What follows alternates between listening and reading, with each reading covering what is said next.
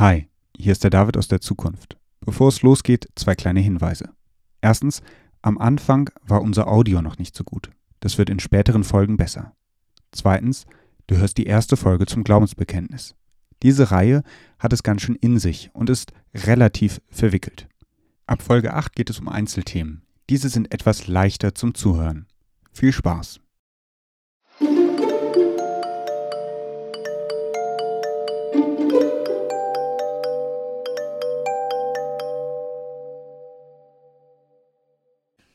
Herzlich willkommen zur dritten Folge Ehrencast. Vielleicht hast du das wunderbare Intro schon gehört, vielleicht auch nicht. Wie dem auch sei, ich bin nicht alleine. David, wunderbar, dass du da bist. Wie geht's dir heute? Gut, danke. Schön, dass du da bist, Chris. Und wir haben ja sogar das Privileg, einander zu sehen und nicht nur zu hören. Worum geht's denn heute, Chris? Ich lese einfach vor, worum es geht. Und äh, als spitzfindiger Hörer ist das dann schon klar. Ich glaube an Gott, den Vater, den Allmächtigen, den Schöpfer des Himmels und der Erde. Das sind die ersten drei Sätze, der erste Abschnitt vom apostolischen Glaubensbekenntnis. Genau, das ist unser Thema jetzt in den nächsten Folgen. Wir schauen uns an, was steckt da eigentlich drin?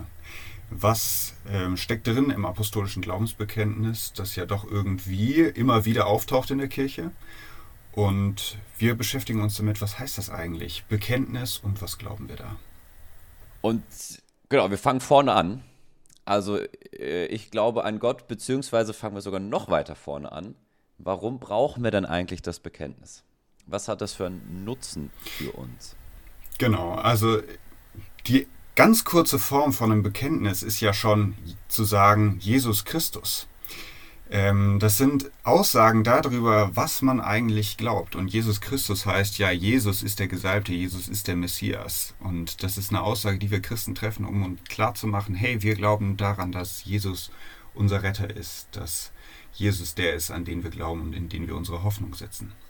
Und Bekenntnisse haben so verschiedene Funktionen. Ich habe in der Universität tatsächlich mal ein ähm, Seminar zu dem Thema besucht und dann ging es da darum, was ist eigentlich die Funktion? Und da kamen ganz verschiedene Antworten. Also es geht zum Beispiel darum, dass man mit einem Bekenntnis Klarheit schafft nach innen und nach außen. Also man sagt zum Beispiel, das und das glaube ich, aber das und das glaube ich auch nicht. Also davon grenze ich mich ab damit. Ähm, oder man will ja auch lernen, was man selber glaubt. Ja, man will vielleicht auch wissen, was man glaubt, um es anderen vermitteln zu können. Auch dazu dient ein Glaubensbekenntnis. Und wenn wir so in die alte Kirche reinschauen, so in die ersten paar hundert Jahre von Kirche, dann ging es auch immer darum, dass ähm, vor der Taufe, wenn Erwachsene getauft wurden, das war später auch noch so, aber da besonders, dass die Täuflinge ihren Glauben bekennen sollten. Also worauf werden sie eigentlich getauft? Genau. Äh, wo du Taufe erwähnst, ist natürlich spannend. Das wird irgendwann auch nochmal kommen. Gerade wenn es dann darum geht, kann ein Täufling, wenn er drei Monate ist, eigentlich seinen Glauben bekennen oder nicht. Spannendes Thema. Äh, darum geht es jetzt aber nicht. Ähm, genau, Bekenntnisse, die bringen auch irgendwie eine gewisse Identifikation. Also wenn ich weiß, ich treffe Leute und die glauben das Gleiche wie ich, dann ist das schon mal, die sind irgendwie genau. in meinem Team. Irgendwie gehören wir zusammen. Ähm, das ist wie so eine Uniform, die wir tragen können, ohne sie tatsächlich zu tragen, sondern quasi innerlich anzuziehen. Und deswegen ist es gut, dass es das gibt. Ja. Jetzt ist ja das Apostolikum das bekannteste, also dieses apostolische Glaubensbekenntnis heißt Apostolikum. Es gibt aber auch noch andere und eins hat einen ganz beliebten Namen. Den habe ich eben tatsächlich mehrfach laut gesagt, um ihn reinzubekommen. Ich werde es ohne Ablesen versuchen. Das Nicänum Constantinopolitanum. Boah, genau. und das genau. war richtig. Äh, ich challenge dich, ähm, also nicht dich, David, sondern du, der oder die du zuhörst, das einfach mal zehnmal schnell hintereinander zu sagen. Niceno Constantinopolitanum. Genau. Das ist nämlich ein Bekenntnis, das in Nicea und in Konstantinopel verfasst wurde. Genau, das alles im 4. Jahrhundert nach Christus. Wollen wir ganz kurz vielleicht, ähm, ich habe das hier offen, äh, den ersten Absatz den es im apostolischen äh, Glaubensbekenntnis, ne, den ich schon vorgelesen habe. Ich lese ihn einfach mal gerade aus dem Nicänum Constantinopolitanum vor. Da steht nämlich, wir glauben an den einen Gott, den Vater, den Ermächtigen, der alles geschaffen hat, Himmel und Erde, die sichtbare und die unsichtbare Welt. Da merken wir also schon einen kleinen Unterschied, denn es wird alles, also es wird erweitert, vor allem um die sichtbare und unsichtbare Welt. Ja, also es ist umfassender, ja, also auch äh, der Einstieg ist ja umfassender als das, was wir im Apostolikum klassischerweise sprechen. Und tatsächlich wird es Nizänum, wie, also Niceno Konstantinopolitanum wird eben auch an hohen Festtagen in der evangelischen Kirche zum Beispiel gesprochen. Ja, an Weihnachten taucht es auf oder an Ostern mal zu besonderen Festen halt. Vielleicht können wir das ja in die Folgenbeschreibung mal reinschreiben. Ich weiß gar nicht, ob die so lange gehen darf, wenn ich ehrlich bin. Ähm, aber dann äh, könntet ihr euch das mal durchlesen. Ansonsten müsst ihr halt einmal kurz im Internet gucken. Oder im Gesangbuch, da steht es auch drin. Oder im Gesangbuch. Hast du ein Gesangbuch zu Hause von der Württembergischen ja, Landeskirche? Ja, natürlich. Ich bin Vikar der Württembergischen Landeskirche. Ich brauche sowas. Dann musst du das haben, ja. ja. ja ich habe nur eins der Rheinischen Kirche. Das habe ich damals am Jo für 50 Cent gekriegt oder wie auch immer. Ähm, ja, vielleicht schaffe ich mir mal auch eins an für die äh, evangelische Kirche Württemberg. Aber äh, weg zurück äh, zum Topic an welchen Gott glauben wir denn? Ähm, ich muss ehrlich sagen, wenn ich an Fußball denke, dann höre ich in meinem inneren Ohr Alex Meyer Fußballgott. Äh, ich weiß, dass ich irgendwann mal äh, einen Facebook-Post abgesetzt habe mit Hakan Çalhanoğlu Fußballgott. Ich glaube, das war, als er gegen Dortmund einen Freistoß von der Mittellinie direkt versenkt hat. Mhm. Jetzt ist das ja aber so, dass das nicht der Gott ist, an den wir glauben. Oder der Gott, also vielleicht glauben wir dran, aber es ist nicht der Gott aus dem Glaubensbekenntnis. Wer ist dieser eine Gott? Ja, also wir sind ja beim ersten Artikel des Glaubensbekenntnisses und wenn da schon steht, ich glaube an Gott, dann ist das ja schon mal eine Eingrenzung. Das heißt, ich glaube nicht an die Götter, ich glaube auch nicht an irgendwelche unsichtbaren Fantasiewelten oder irgendwelche mythischen weiteren Wesen, sondern ich glaube an einen Gott. Ja. Und äh, du hast es ja gerade aus dem Zeno Konstantinopolitanum nochmal vorgelesen, da ist es ja nochmal ein bisschen ausführlicher. Und das wird dann ja schon im nächsten Satz geklärt oder klarer gemacht. Ich glaube an Gott, den Vater. Ja. Jetzt ist ja das auch eine Aussage, ist erstmal eine Beziehungsaussage. Ja, äh, den Vater, wir beten es ja auch im Vater unser der Vater als Teil der Trinität, also der Dreieinigkeit oder auch Dreifaltigkeit, wobei ich mit dem Begriff Dreifaltigkeit, kann man muss jemand Falten denken und denken so, weiß ich nicht, aber der Dreieinigkeit, also Vater, Sohn, Heiliger Geist, ähm, genau, Gott der Vater, der uns im Alten Testament unter anderem vorgestellt wird, beziehungsweise der sich ja sogar selbst vorstellt, indem er sagt, je nach Übersetzung, ich bin der ich bin, beziehungsweise systematisch-theologisch, ich bin der Seiende. Hat der Namen? Der hat einen Namen. Also es gibt ja dieses Tetragramm, diesen unaussprechlichen Gottesnamen. JHWH wird das im Deutschen geschrieben. Und äh, die Zeugen Jehovas zum Beispiel beziehen sich darauf. Man hat es früher mit Jehova übersetzt oder versucht zu ähm, versprachlichen. Aber ähm, das ist so der, der Gottesname, mit dem er sich vorstellt. Jetzt ist es aber so, die Juden sprechen ihn gar nicht aus und für uns Christen hat er eigentlich weniger Bezeu äh, also Bedeutung, sondern wir orientieren uns eher an Eigenschaften. Ja, wir sprechen eher davon, Gott ist der Vater, ist unser Vater, ist der Vater Jesu Christi, ist der Schöpfer, ist der Allmächtige. Ja. Von daher, ich würde sagen, Gott braucht für uns erstmal keinen Namen zu haben, sondern Gott ist Gott auch, wenn wir seinen Namen nicht kennen. Ja. Jetzt ist das so, wo du gerade schon Zeugen Jehovas sagst, ähm, gibt es in manchen Lobpreisliedern ja den Begriff Jahwe. Genau, das ist dieses Tetragramm. Der, genau, kommt daher.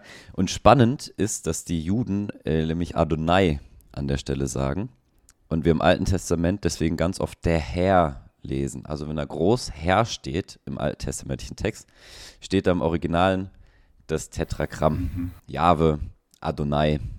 Ja, es gibt noch oder an, JHW. Genau, und es gibt noch andere Formen, diesen Namen zu vermeiden. Also manche Juden sagen dann zum Beispiel Hashem, der Name, ähm, an die Stelle, wo dann der Name selbst gesagt wird.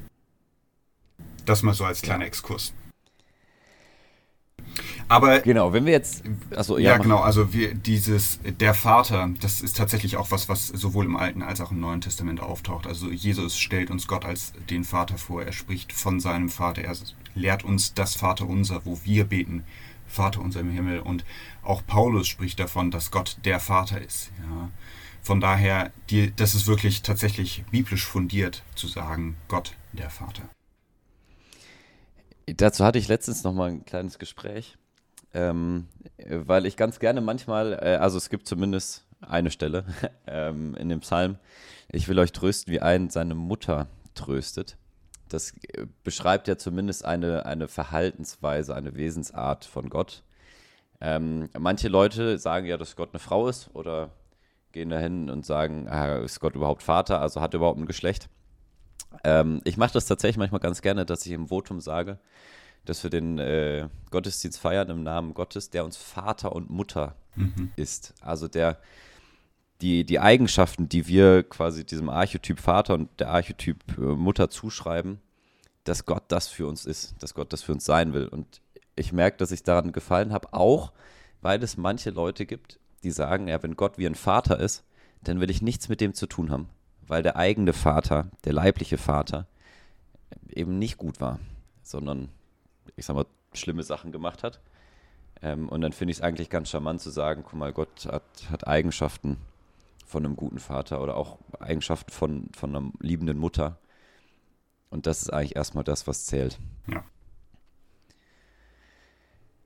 Jetzt haben wir geklärt, so wer, wer dieser Gott eigentlich ist ähm, was das mit dem Vater auf sich hat. Also, ne, Jesus sagt, das stellt uns das vor. Äh, lass uns mal zum Allmächtigen kommen. Ja.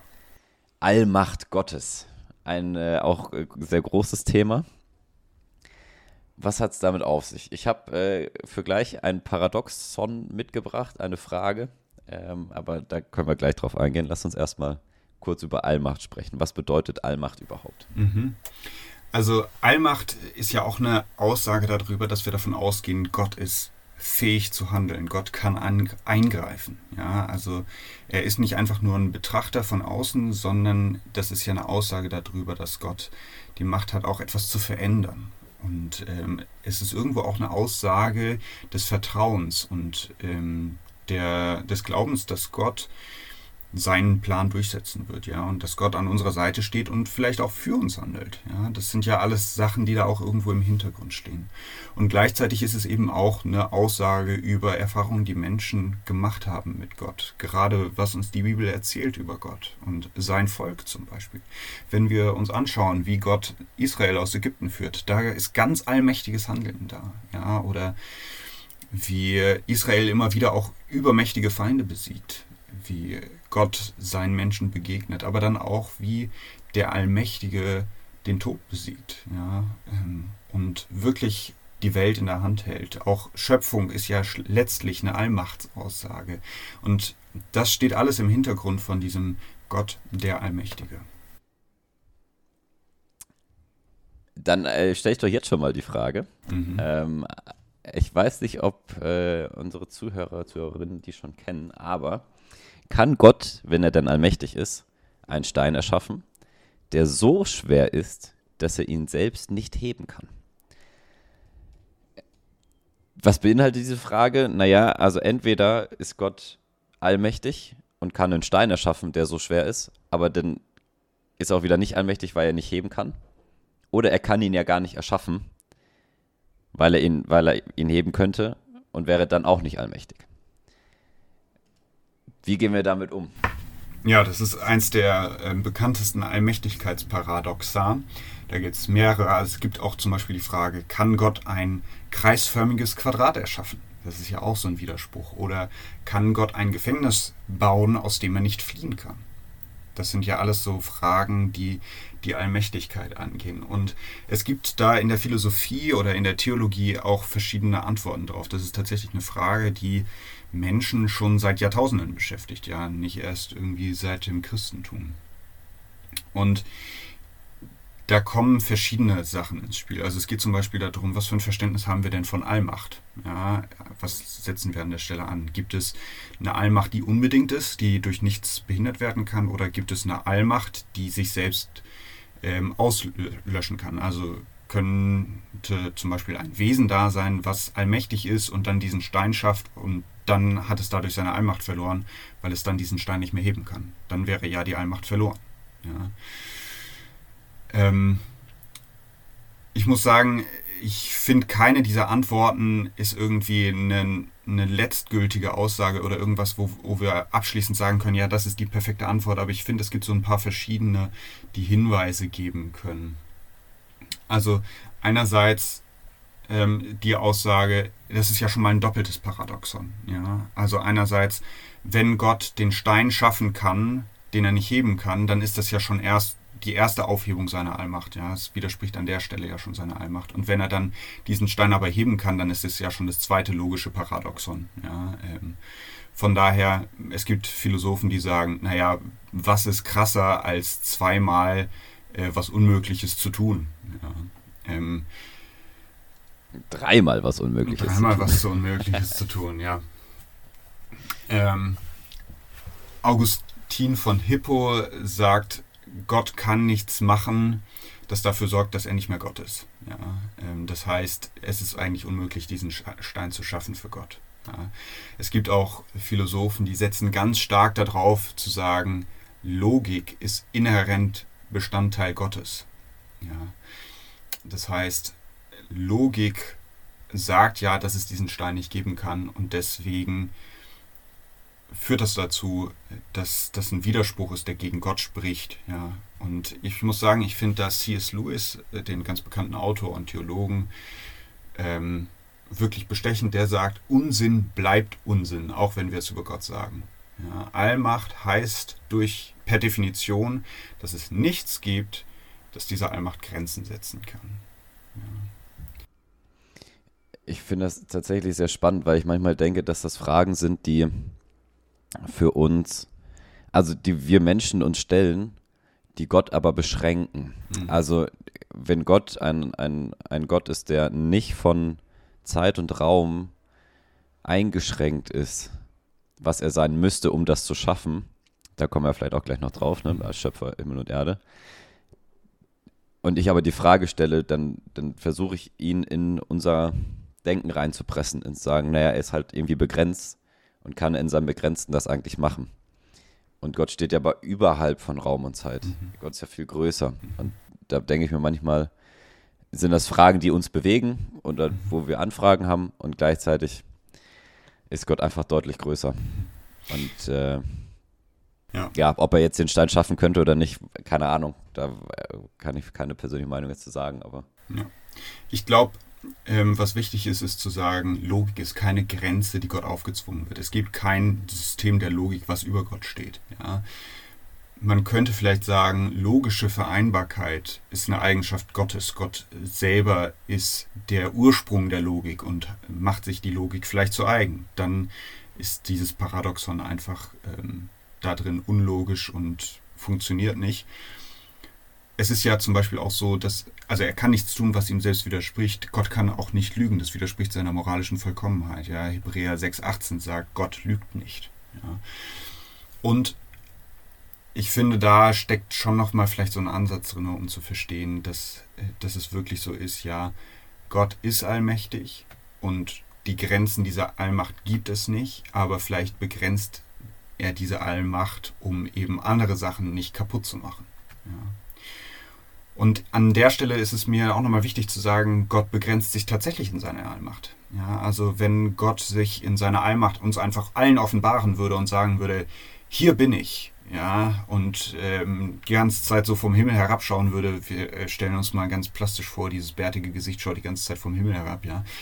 Wir könnten gar nicht anders, als an Gott zu glauben. Wir wären gezwungen, an Gott zu glauben. Ja, und das sorgt natürlich dafür, dass wir keine gegenüber sind für Gott, die irgendwie eine Freiheit haben, eine Freiheit entwickeln im Umgang mit ihm, sondern es ist wirklich so, dass Gott ähm, sich in seiner Allmacht, auch in seiner Offenbarung begrenzt und beschränkt. Ja. Auch wenn wir dann natürlich an spannende Fragen zum freien Willen kommen, aber das verschieben wir mal auch später. Das ist, denke ich, gut. Das Fass machen wir jetzt nicht auf. Genau, ich finde den Aspekt äh, noch spannend, äh, zu sagen, dass Gott sich freiwillig beschränkt in manchen Punkten. Mhm.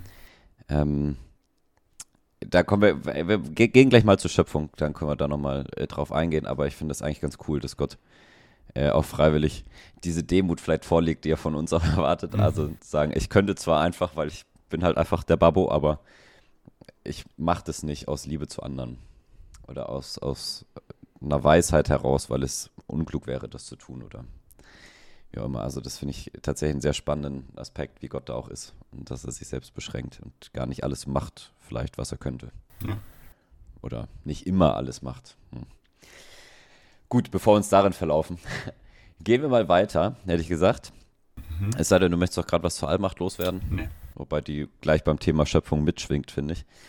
Ähm, ja, also ich glaube an Gott, den Vater, den Allmächtigen, den Schöpfer des Himmels und der Erde. Jetzt haben wir diese Schöpfer, ich muss sagen, äh, das habe ich am Jo schon kennengelernt von Schwaben. Und hier ist das auch so, da gab es, wenn es Eintopf gab oder Suppe, hieß es, kann ich nochmal einen Schöpfer haben. Und regelmäßig kam dann, wir haben da nur einen Schöpfer. Ähm, oder jetzt hast du ja den Schöpfer in der Hand. Und naja, theologische Witze unter Studierenden. Ähm, vielleicht auch Jetzt musst du kurz lustig. erklären, was der Schöpfer ist im äh, Genau, der Schöpfer ist eine Schöpfkelle. Ja. Also, wenn ich Suppe habe und mit einer Schöpfkelle die Suppe raustue und auf meinen Teller damit befördere, gibt es die Aussage, kann ich nochmal einen Schöpfer haben? Oder gib mir doch nochmal zwei, drei Schöpfer. Dann, wir haben ja nur einen Schöpfer. Egal. Äh, das dumme Gerede lassen wir jetzt. Ähm, genau, Schöpfer von Himmel und Erde. Wie ist das zu verstehen? Ist das wie Minecraft? Ist das wie Lego? Ist das ähm, wie ein Gemälde, das gemalt wird? David, was denkst du? Ähm, wenn wir in die Bibel schauen, dann fängt das erste Buch der Bibel damit an, dass Gott die Erde erschafft. Ja, und das ist ein Bericht, der so verstanden werden will, dass Gott der Ursprung allen Seins ist. Ja, da steckt eine Aussage darüber, drin, dass er eben der ist, der alles gemacht hat, was wir sehen, ja, und dieses Urprinzip ist der, der am Anfang steht und über den hinaus es nichts gibt. Ja. Es gibt jetzt äh, natürlich in der Christenheit eine große Debatte darüber, ob das wörtlich zu verstehen ist, wie die Bibel die Schöpfung beschreibt oder nicht. Ähm, ich plädiere dafür, dass es eine Beschreibung ist, die vielleicht einen höheren Wahrheitsgehalt hat, als wir ihr erstmal ähm, zuschreiben, aber ich glaube nicht, dass sie wörtlich verstanden werden will im Sinne von ähm, sieben menschlich verstandenen Tagen. Da gibt es doch einige Indizien, die darauf hinweisen, dass Gott äh, anders geschaffen hat, als wir uns das jetzt erstmal vordergründig ablesen. Genau. Da bin ich tatsächlich bei dir. Schön, äh, dass wir uns da einig sind. Also ich glaube, dass der auch Wahrheit vermittelt, aber nicht genau. zwangsläufig genau. einen Tatsachenbericht. Ja. Ist, genau. Aber ey, du wolltest äh, noch was sagen. Für, ja. Für ich finde das spannend. Ähm, das Glaubensbekenntnis spannt damit ja den Bogen. Also wir haben hier den Anfang. Ja, Gott ist der Schöpfer. Und es geht dann im weiteren Verlauf ja ans Ende der Zeit. Das heißt, das Apostolikum nimmt wirklich die komplette Zeit in den Blick. Wir fangen am Anfang an und hören damit auf, wenn die Welt zu Ende geht und Jesus wiederkommt. Ja, ähm, das ist der Blick, den das Apostolikum hat. Und das finde ich eigentlich ganz spannend, ja, vom Anfang bis in die Ewigkeit. Yes, von vorne bis hinten getragen von Gott. Ähm, genau, wenn wir über Schöpfung reden, äh, vielleicht machen wir dazu auch nochmal ein extra, äh, eine extra Folge, vielleicht auch mit einem Gast. Ähm, das müssen wir nochmal klären. Äh, das kommt dann zu seiner Zeit. Aber ich finde das tatsächlich spannend, ähm, mal zu überlegen, wenn Gott uns geschaffen hat, äh, und ich lese, ah, Gott hat am Anfang irgendwie die Welt geschaffen und jetzt sehe ich die Welt, wie sie heute ist, würde ich einfach mal sagen, na, es sind irgendwie zwei unterschiedliche Welten. Also, weil allein was technologische Fortschritt betrifft, dass wir jetzt in Häusern wohnen, ähm, dass wir nicht mehr Nomaden sind, dass wir, weiß ich nicht, Vogelspinnen als Haustiere haben zum Teil. Mhm. Äh, völlig unverständlich, muss ich ja sagen, aber wer es mag, der darf das ja auch gerne machen. Ähm, schafft Gott, period. Also hat Gott einmal geschaffen und danach nicht mehr? Schafft er immer noch? Ist das überhaupt eine legitime Frage, weil ich dann Gott auch wieder in Zeit reinpresse? Ja, wie ist das mit Gott, dem Schöpfer? Ist er immer noch am Werk? Hört er nie auf? Ähm, war das ein einmaliges Ereignis? Ja, spannende theologische Frage. Ähm, man spricht zum Beispiel auch vom Uhrmachergott, der am Anfang einmal alles gemacht hat und dann in Gang gesetzt hat und dann läuft das wie so ein Uhrwerk vor sich hin und er greift nicht mehr ein. Glaube ich nicht. Ich glaube, Gott ist ein Gott, der die Creatio Continua äh, beherrscht, also die fortdauernde Schöpfung, der immer weiter schafft. Und ich glaube, es zeigt sich schon daran, dass Gott der Ursprung allen Lebens ist. Ich glaube, ohne Gott gibt es kein Leben. Das heißt, wenn Gott aufhören würde zu schaffen, dann würde auch das Leben an sich aufhören zu existieren. Ja? Also das du jetzt diesen Podcast hörst und da sitzt und darüber vielleicht nachdenkst, ist meines Erachtens ein Zeichen dafür, dass Gott immer noch schöpferisch am Werk ist. Und ich finde, es gibt ähm, dieses Wunder der Schöpfung zeigt sich auch immer wieder ähm, in der Geburt zum Beispiel. Wir sind jetzt äh, damit gesegnet, dass wir Freunde haben um uns herum, die Kinder bekommen ähm, oder Familienmitglieder, wo Familie wächst und wo neues Leben entsteht. Und ich finde, ähm, das ist für mich immer wieder ein Hinweis darauf, dass Gottes schöpferisches Handeln auch fortdauert, ja, und zwar auch darin, dass eben dieses Wunder des entstehenden Lebens überhaupt funktioniert, ist für mich ein Zeichen dessen, dass Gottes Schöpfermacht immer noch in dieser Welt ist. Ja. Und äh, ich glaube, das ist eben auch wieder eine Beziehungsaussage tatsächlich. Ja? Also wenn ich sage, Gott hat auch mich geschaffen, ja, ähm, Luther hat in seinen Auslegungen des Glaubensbekenntnisses immer wieder einen ganz großen Wert darauf gelegt, zu sagen, ja, Gott hat auch mich geschaffen, hat mich geschaffen mit allem, was ich bin, was ich habe, mit dem, was ich täglich zum Anziehen brauche. Er versorgt mich mit dem, was ich zum Essen brauche. Ja? Und legt da einen ganz großen Wert darauf, dass das auch alles aus Gottes schöpfender Hand kommt. Ja. Yes, ich finde das bei der Schöpfung, wir neigen uns so langsam dem Ende zu, vielleicht als Info. Ähm, äh, sehr spannend, weil, also genau, ich bin auch bei dir und sage, Gott schafft Period. Also das ist nicht nur ein einmaliges Ereignis gewesen, sondern äh, passiert immer noch. Ähm, und äh, gerade wenn wir dann die Unterschiedlichkeit betrachten, wie ist das mit äh, dem Schöpfer und dem Geschöpf und darf der Schöpfer mit seinem Geschöpf machen, was er will, ähm, ist vielleicht auch nochmal äh, für jetzt ein bisschen zu groß das Fass. Äh, mir kommt noch ein Gedanke, den ich nochmal spannend finde, auf dieses Begrenzen. Mhm. Ähm, denn wenn Gott die Welt schafft, schafft er einen, einen Ort, einen Raum, der nicht er selbst ist, ja. sondern ein, ja, uns Menschen als Gegenüber, als Abbild von ihm irgendwie und äh, ohne jetzt die Theodizee-Frage, also warum gibt es eigentlich Leid und so, jetzt öffnen zu wollen, ähm, finde ich das einfach spannend, dass Gott sagt, ich schaffe da was, was nicht ich bin und was begrenzt ist und wo er sich vielleicht auch selbst ein Stück weit begrenzt, weil er sagt, ich bin zwar auch irgendwie gegenwärtig da, aber es ist eben nicht ich. Mhm. Und das finde ich einfach nochmal einen spannenden Gedanken bei der ganzen Sache. Ja. Ähm, was dann Auswirkungen hat, finde ich, auf diverse andere Fragen, ähm, die wir jetzt in, zumindest in dieser Folge nicht klären können. Ja. Ja, aber das wird uns immer wieder begegnen. Also zu sehen, dass Gottes schöpfendes Handeln auch was ist, was auf ganz, ganz viele andere Dinge einen Einfluss hat, auch auf ethische Fragen und sowas. Und was mir noch in der Vorbereitung auch nochmal aufgegangen ist, ja, es ist auch eine Aussage gegen Irrlehren, zu sagen, Gott der Vater und dann zwei Sätze weiter zu sagen, der Schöpfer des Himmels und der Erde. Es gab im zweiten Jahrhundert einen Irrlehrer, Markion, der hat gesagt, das müssen zwei verschiedene Götter sein im Alten und im Neuen Testament. Ja, zu sagen, im Alten Testament, das ist der böse Gott, der zerstört und vernichten will, der aber auch der Schöpfer ist, der sogenannte Demiurg. Und dann im Neuen Testament Gott der Vater Jesu Christi. Das müssen zwei verschiedene sein. Aber das Glaubensbekenntnis sagt ganz eindeutig, nein, das ist ein Gott, der Vater und der Schöpfer. Und ich finde das ehrlich gesagt richtig cool. Wenn der Gott, der alles schafft, mich kennt und mit mir Beziehung leben will, ist das eine viel größere Ehre für mich, sage ich mal, wie wenn das äh, ein anderer Gott ist. Also einer, der das nicht kann, alles irgendwie. Ja. Ähm, yes, wir sind bei knapp 29 Minuten. David, ich würde auf die Zielgerade einbiegen. Yes.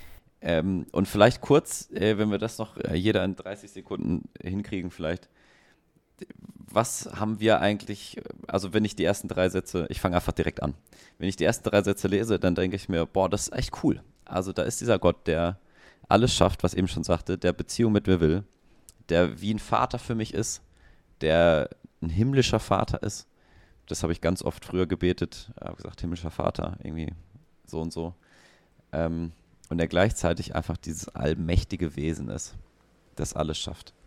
Und das beeindruckt mich auf der einen Seite und denkt, boah, wie groß ist das eigentlich? Und auf der anderen Seite macht es mich irgendwie auch demütig, weil das, ja, weil, weil dieser allmächtige große Gott mit mir persönlich was zu tun haben will. Wie geht's dir damit, wenn du das hörst, liest, die Sätze? Für mich ist es immer wieder eine spannende Frage und ähm, spannendes zu bekennen, weil es für mich auch eine Glaubensaussage ist und mich immer wieder daran erinnert, ja, Gott ist der, der am Anfang ist, Gott ist der, der eine Beziehung zu mir haben will. Also es ist ganz ähnlich wie bei dir. Ähm, und es gibt mir aber auch Sicherheit in meinem Glauben und darin, worauf ich mich eigentlich stützen und vertrauen kann. Ja. Das ist so ein schönes Schlusswort denke ich. In dem Sinne, äh, vielen Dank, dass ihr die dritte Folge, dass du die dritte Folge angehört hast. David, danke äh, einfach, dass äh, du dir auch die Zeit immer nimmst, dass wir das hier zusammen machen können. Danke dir. Und in dem Sinne, genau. Bis bald. Bis denn. Ciao.